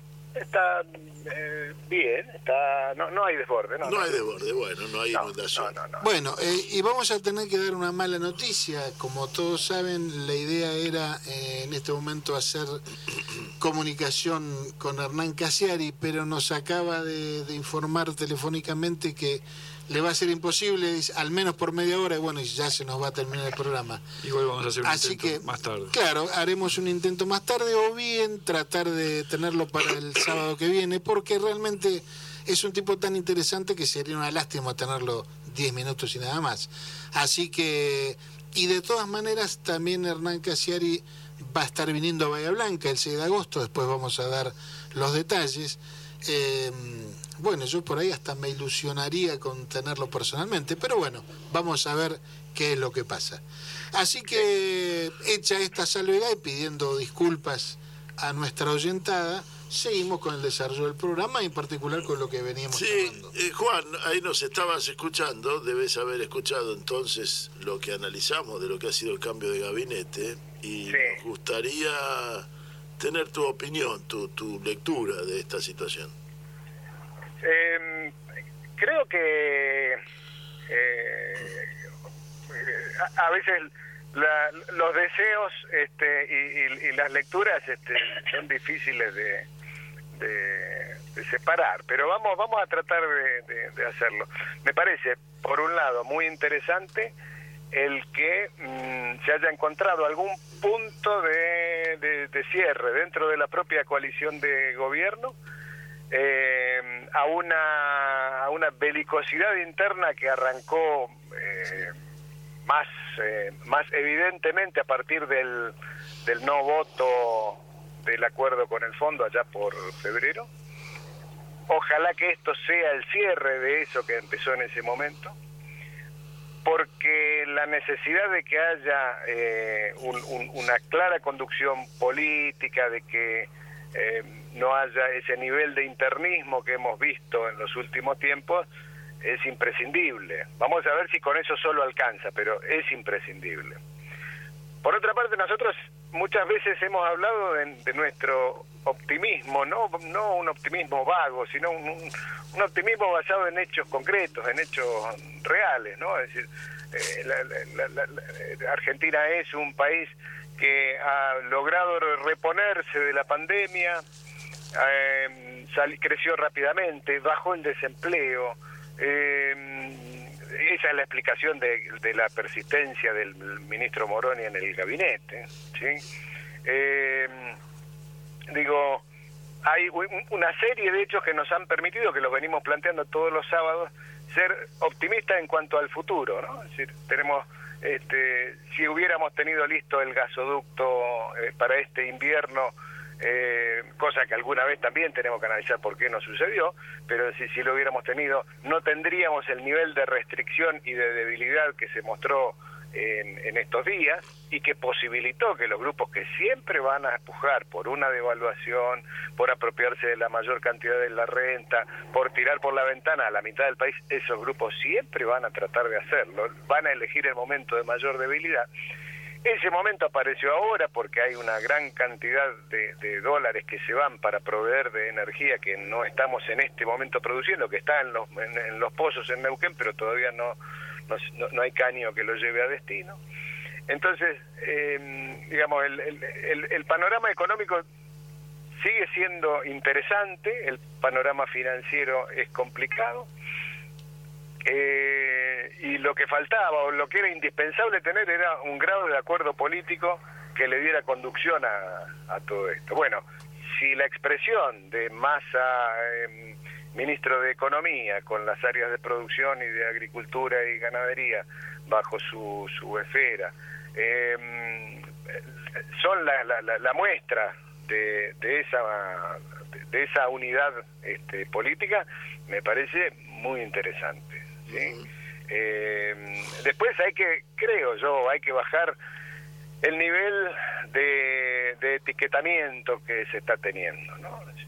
Eh, Massa pasa a ser eh, desde el, el, el, hombre de la embajada hasta eh, pasa a ser un tipo bárbaro que entonces no nos explicamos por qué nos diferenciamos de él en el 2013. Bueno, aflojémosle un poco. ¿sí?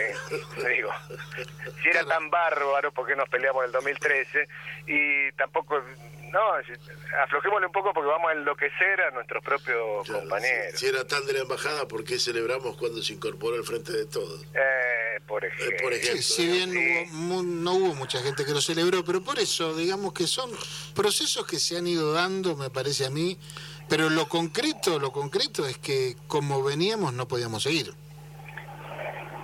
No, pero esa inestabilidad era fundamentalmente política. Yo digo, mientras todo esto no, no, sucedía... De, de, eso estoy hablando, ¿eh? De claro, eso estoy hablando. sí. Mientras todo esto sucedía, la licitación por el gasoducto siguió adelante, eh, siguió adelante eh, toda la gente, los técnicos, los ingenieros, los este, geógrafos que están trabajando en la exploración offshore siguen adelante. Mientras todo esto sucedía en esta semana que pasó, nada más que nadie se va a enterar, porque en medio de todo este ruido, eh, se puso en marcha la, la turbina de um, yacimientos carboníferos Río Turbio, uh -huh. después de la barbaridad que hizo el macrismo de haber dejado eh, que, que, se pudriera una instalación nueva. Entonces, eh, sigue adelante el centro de protonterapia que, que, que, se está haciendo en el Hospital RAF, una obra monumental, eh, única en, en, Latinoamérica para el tratamiento del cáncer. Llegó el, el tren Urquiza, llegó a Paraguay después de casi no sé cuántos años. Se sigue extendiendo, me llama enormemente la atención, se sigue extendiendo, se siguen rehabilitando, con todas las dificultades que implican ramales ferroviarios, y parece que lo, lo, lo, lo decimos en secreto, nos lo contamos entre nosotros, no sé, no...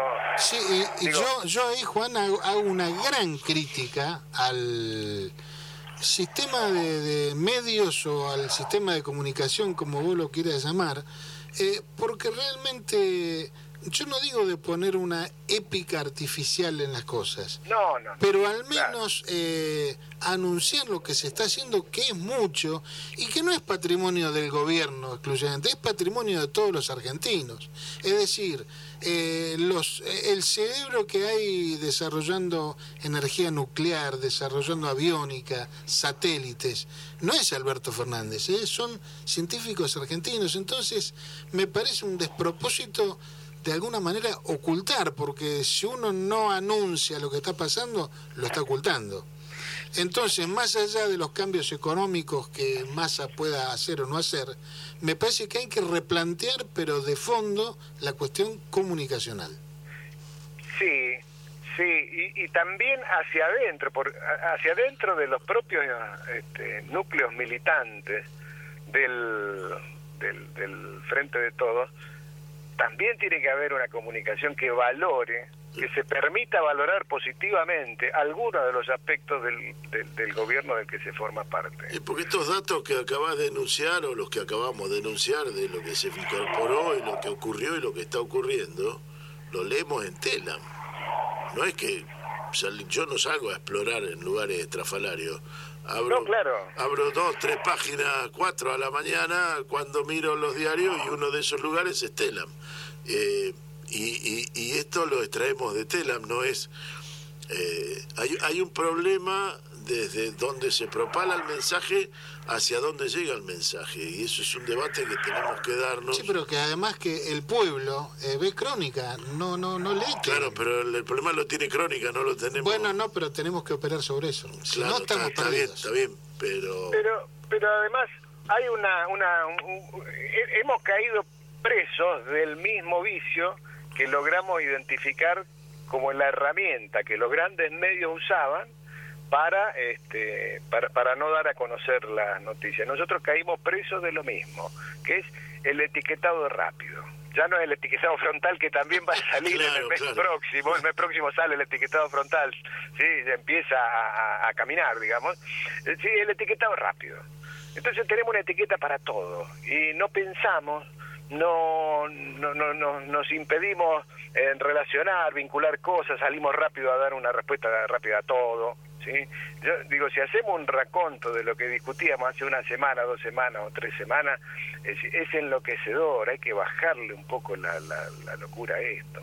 Un poco cuando hablábamos en la, en la producción del programa de entrevistarlo a Hernán Casiari, tenía que ver con todo esto de, lo que estamos hablando. Hay que darse el espacio para crear, hay que darse el espacio para ser creativo, hay que darse el espacio para comunicar de otra manera, para ser inteligente y convertir cada problema en, en una en, un nuevo desafío. Lo traíamos a cuento y era parte de lo que queríamos hablar porque eh, sí, bueno, eh, eh, un- hubo un docente en San Juan que este, le- le- leía un cuento en, en- en- en una clase de, de secundaria, el cuento era Canelón, el autor era Hernán Casiari, y ese eh, alumno lleva esto a la casa, eh, el- el- ven en la casa el, el- el cuento completo, ¿no? La versión que habían visto en el, en el colegio, y esto genera una reacción tremenda, van a la escuela porque decía palabras como, como culo, teta, digamos, no, no, no. Un horror. Un Sí, horror. un horror, Y- claro, cosa que nadie. Y, y esto generó que lo sancionaron al docente y una movida importante en la cual se involucró el propio Casiari. Habló con el docente afectado, habló con la, la ministra de, de- de Educación. Eh, y, y lo interesante es su respuesta. ¿Cómo respondió? Respondió abriendo una comunidad de docentes que intercambian sus experiencias, porque no solo fue el docente de San Juan, eso fue un emergente. Entonces hoy esa comunidad de docentes, que son cuatro o cinco mil docentes secundarios de, de, de secundaria de todo el país, eh, ha encontrado la, la oportunidad de poder comunicarse, intercambiar experiencias. Y la otra cosa que propone es que sean los alumnos también los que a ese a esa comunidad aporten este, su- su- sus escritos y, y tengan un lugar en el cual poder expresarse. Bueno, caramba, acá tenemos a alguien que este que, que, que le dio vuelta la taba. ¿sí? Claro, y, y- y de eso se trata, ¿no? Porque yo recién decía de la política comunicacional del gobierno y lo mantengo, pero no es solo el gobierno el que tiene que preocuparse por eh, la comunicación. Eh, las organizaciones del pueblo también lo deben hacer eh, y creo que creo que en ellas nos inscribimos nosotros. Justamente como decís vos, una de, uno de los aspectos que más nos interesaba ver con Hernán Casiari, y que si Dios quiere lo, lo podremos ver próximamente, eh, es justamente eh, cómo es el formato que él se ha dado, con un colectivo por supuesto, se ha dado en formar para superar los problemas que los canales convencionales o tradicionales de comunicación nos plantean, como es, por ejemplo, el financiamiento, ¿no? Un, un tema no menor a la hora de, de comunicar. Entonces, tenemos una gran responsabilidad los que nos interesa la comunicación en juntarnos y plantearnos a ver qué podemos hacer juntos. Correcto. Eh, en aras de, de conocer la verdad, nada más y nada menos que eso. Tal cual. Pero, pero además en, en, en, en abrir la agenda. Nosotros, la, la, la agenda sobresaturada con las mismas cosas, digamos, toda esta semana, analicemos un poquito lo- qué es lo que ha llegado, qué es lo que ha trascendido. Eh, eh, va a ser va a ser ministro va a ser ministro parece que fue ministro parece ya tiene el ministro Es decir, eso eso enloquece sí hay que salir de esa lógica ¿sí? Este, Sí, porque yo hay- digo, ¿cuál es el, el beneficio para quien está viendo la tele o escuchando la radio en estar dos días diciendo que alguien les esté diciendo, miren, parece que va a pasar tal cosa? Parece que sí, ahora ya lo tiene, ya lo. Claro. Estamos estamos en eh, online cuando cuando en realidad no alteraría demasiado, insisto, mientras todo esto sucede, hay un montón de gente que sigue levantándose, laburando, construye casas, este, fabrica materias primas, este, va a la industria y las procesa. Y Digo, que, y que a su vez tiene problemas y necesita que entre todos nos sentemos a pensar y nos demos la forma en que se solucionen esos problemas. pero pero además eh, vive, intenta ser feliz. Claro. Digo, digo porque si no lo perdemos de vista y, y- y entonces da muchísima bronca, muchísima pena ver a gente muy valiosa que tiene un alto compromiso social, verla eh, desgastándose, cuando cuando en realidad eh, si, che, este, démonos ese espacio para para hacer lo que lo que nos parece que hay que hacer, pero seamos un poco más felices. Eh, Absolutamente. Eh, Decía Perón que su, su sueño era ver que el pueblo sea más feliz. Vos mirá qué, qué, qué simple aspiración, Claro, ¿no? Qué claro. simple y qué profunda. Un poco más feliz. Un poco más, un poco más bueno, las feliz. palabras eran un poco más feliz. Sí, es una. eh, el, el análisis. eh, eh, lo que tendría que ser parte de un análisis macro se transforma en un continuo análisis micro. Y al transformarse en un continuo análisis micro, estás transmitiendo la realidad como si fuera un partido de fútbol que dura 90 minutos y es la pelota rodando y quienes la patean y quienes se la pasan. Y, la vida cotidiana no es un partido de fútbol y la, la vida no, no, no dura 90 minutos, la vida dura lo que dura la vida. Y me parece que estamos entrando a, a ver lo micro, a, a analizar, eh, a, a seguir lo micro eh, en el momento a momento, ¿no? Lo- lo- en el reality. En el reality. Un reality. Un reality. Sí, es eso. Y en ese reality, aquellos que, que, que se enojan por lo que niega algún vocero que indudablemente tiene que negarlo hasta que el hecho ocurra. Claro, sí. Es decir, decirle, no, pero Ceruti dijo que no iba a pasar y después pasó. Y sí, claro, ¿quién Sí, te va a sí, decir que no va a pasar? Claro. Si, si te dice que va a pasar, está garantizando que pase, aunque no quieran que pase. O que... Pero, pero eso es propio del, del, de la locura a la cual estamos planteando las cosas. Sí, Digo, no, pero no, vos no fíjate, fíjate Juan, que los mismos que tienen este planteo son los que se quejaban porque el presidente había anunciado con tres días de anticipación la guerra contra la inflación. Entonces, bueno, o anunciamos todo por adelantado o no. Hay cosas No, que claro, no se hay que, pueden anunciar. claro. no, hay que bajarle, hay que bajarle la, la hay que bajarle el ritmo de, de, de- de ansiedad que tiene todo esto. No, no hay otra. Se, se vuelve irracional, se vuelve, se, se, se vuelve est- estresante de gusto. Si uno digo, en, en toda esta semana, bueno, probablemente si uno toma un resumen de, de, de, de los hechos sucedidos en esta semana y se toma un par de horas el día sábado, con eso alcanza para para, para, para estar informado realmente y punto y nada más. Y mientras tanto no estamos dando otras discusiones, no estamos apuntando a la necesaria creatividad. ¿De cuánto? De lo que decía Claudio antes, ¿no? De miles, ¿no? No es el gobierno. Porque si no estamos discutiendo a alguien que es ajeno a nosotros, entonces nosotros no tenemos nada que hacer. Todos nosotros tenemos algo que hacer. ¿Sí? Se- Seamos capaces de inventarlo si no lo estamos viendo, seamos capaces de desarrollarlo si lo empezamos a ver. Pero digo, eh, es esa discusión infinita sobre lo que otro parece estar haciendo, eh, sobre lo que sucede en el reality, la verdad que, que- que aburre, desgasta.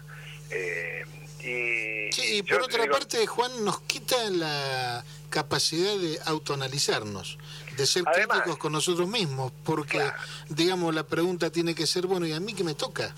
De todo este lío, ¿yo qué, qué, qué puedo hacer? Claro. Eh, porque si no, el planteo es siempre la culpa afuera. La culpa la tiene el gobierno, la tiene fulano, la tiene Mengano, un cierto sector. Bueno, Pero, sin duda que hay, hay responsabilidades eh, más importantes y menos importantes, por supuesto.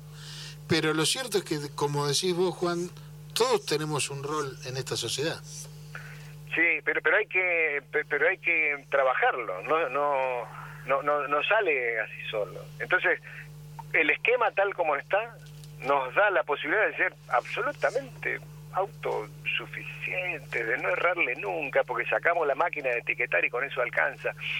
Eh, no, hay que inventar, hay, hay que ser capaces de ser creativos, pero digo en todos los aspectos, ¿eh? no, no, no, digo en, eh, la comunicación es un, un, un lugar, sí, seamos creativos allí, y eh, copiemos, sí, miremos lo que hacen otros, porque eso nos da ideas para hacer otras cosas, pero todo esto se está moviendo y tenemos, vuelvo al principio, tenemos una mirada de decir, mira, lo, lo, lo macro, este, hay condiciones para que nosotros nos desarrollemos, para que todo el mundo pueda tener laburo, y hay condiciones para que estemos todos un poco mejor. Bueno, caramba, este, tenemos que hacer tres o cuatro cosas bien, no muchas más. ¿eh?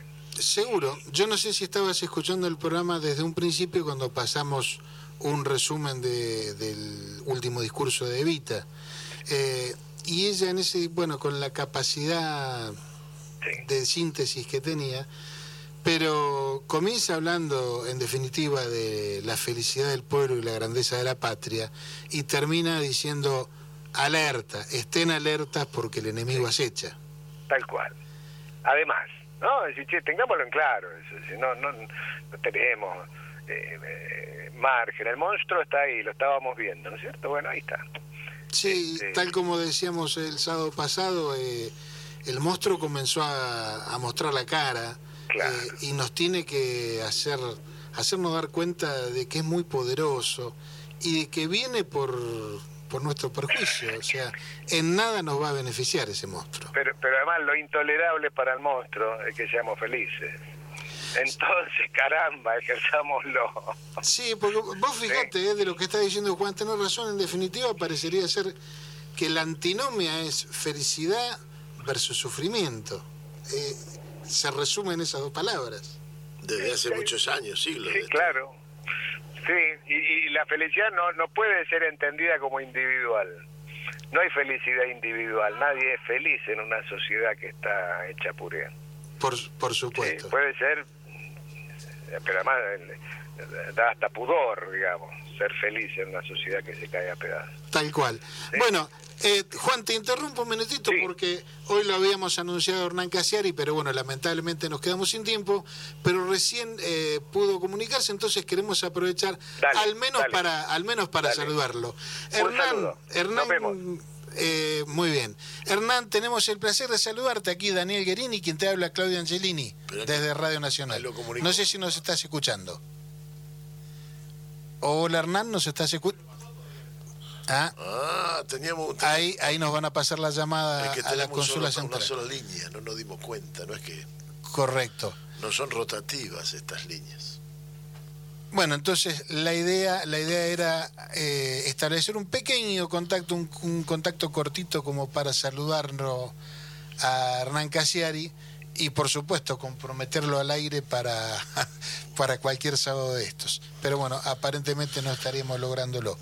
Eh, vuelvo sobre lo que estábamos diciendo con, con Juan recién y la verdad que creo que es lo que hay que subrayar, ¿no? Todos tenemos en definitiva derecho a ser felices. A ver si tenemos la comunicación ahora. Ahí estamos. Ahí estamos, muy bien. Eh, Hernán, bueno, aunque sean cinco minutos, pero queremos aprovechar para saludarte. ¿Cómo Eh, te- están? Un gusto hablar con ustedes. Bueno, bueno, realmente, mira, hace un rato estábamos comentando que nos interesaba hablar de un montón de cosas contigo, por lo cual seguramente cualquier sábado de estos te vamos a estar llamando nuevamente para Bueno, el hablar próximo- tranquilo. Ahora hacemos un saludito porque sé, Es- sé que se están despidiendo. Exacto. Yo no pude llegar un poquito antes, pero el sábado próximo hacemos una charlita. Seguro. Her- Hernán, contanos cuándo estás en Bahía, que eso nos El interesa. domingo, creo. O no, a ver, espérate. No. El 6 era. Viernes. 6 de agosto. ¿puede ser? Seis. Sábado. Sábado, sábado que viene. El sábado, bueno, Sí, ahí está, el mismo sábado. Bueno, entonces, buenísimo. por ahí quien te dice hasta te puede venir a tomar unos mates a la radio. No sé si llego tan temprano, pero Ajá. seguramente o estaré en viaje o, o charlamos de acá. Bueno, genial. Entonces, el sábado que viene charlamos contigo entonces. Perfecto. bueno, por ahora te mandamos un abrazo enorme, Hernán. Bueno, Muchísimas todos gracias. Los que quieran sumarse al, al espectáculo que voy a hacer el sábado, Ah, pueden entrar a hernantacieri.com y ver eh, a qué hora es y todo lo que Eso, y contanos un poquitito, aunque sea dos minutitos, ¿cómo es el sistema, digamos, de selección, entre comillas, que hace el, público? El propio sábado a la tarde todas las personas que compraron entrada reciben un mail y- y me cuentan qué quieren escuchar, qué cuento y ahí hacemos una estadística y es un espectáculo que se hace en base a los pedidos de la gente. Es, espectacular, es un- una forma absolutamente... A, a la carta, ¿no? novedosa. Hernán Casiari a la Así carta. se llama el espectáculo, Casiari a la carta. Muy bien. Repetinos, por favor, la dirección de internet donde la gente tiene que... Entras a hernancasiari.com y ahí te fijas el evento y, lo, y podés comprar la entrada y lo que quieras. Fantástico. Perfecto. Hernán, nos estamos viendo. Un abrazo enorme. Dale, abrazo. El sábado hablamos. El Perfecto. sábado hablamos. Gracias, Hernán. Muy bien. Bueno, y ya, y ya nos vamos quedando, nos vamos quedando sin tiempo, ya llegando a las noticias. de detallecito cortito, porque también esta semana, además del fallecimiento de Vita, el mismo día es un hecho trascendental que ocurrió en nuestra América y es el encuentro de Guayaquil, que fue ocurrió el 26 y 27 de julio de 1822. Eh, y ese encuentro, bueno, entre San Martín y Bolívar, eh, de- marcó la suerte de las independencias de los países y de alguna manera el perfil que los países fueron adquiriendo a lo largo del tiempo de la corona española.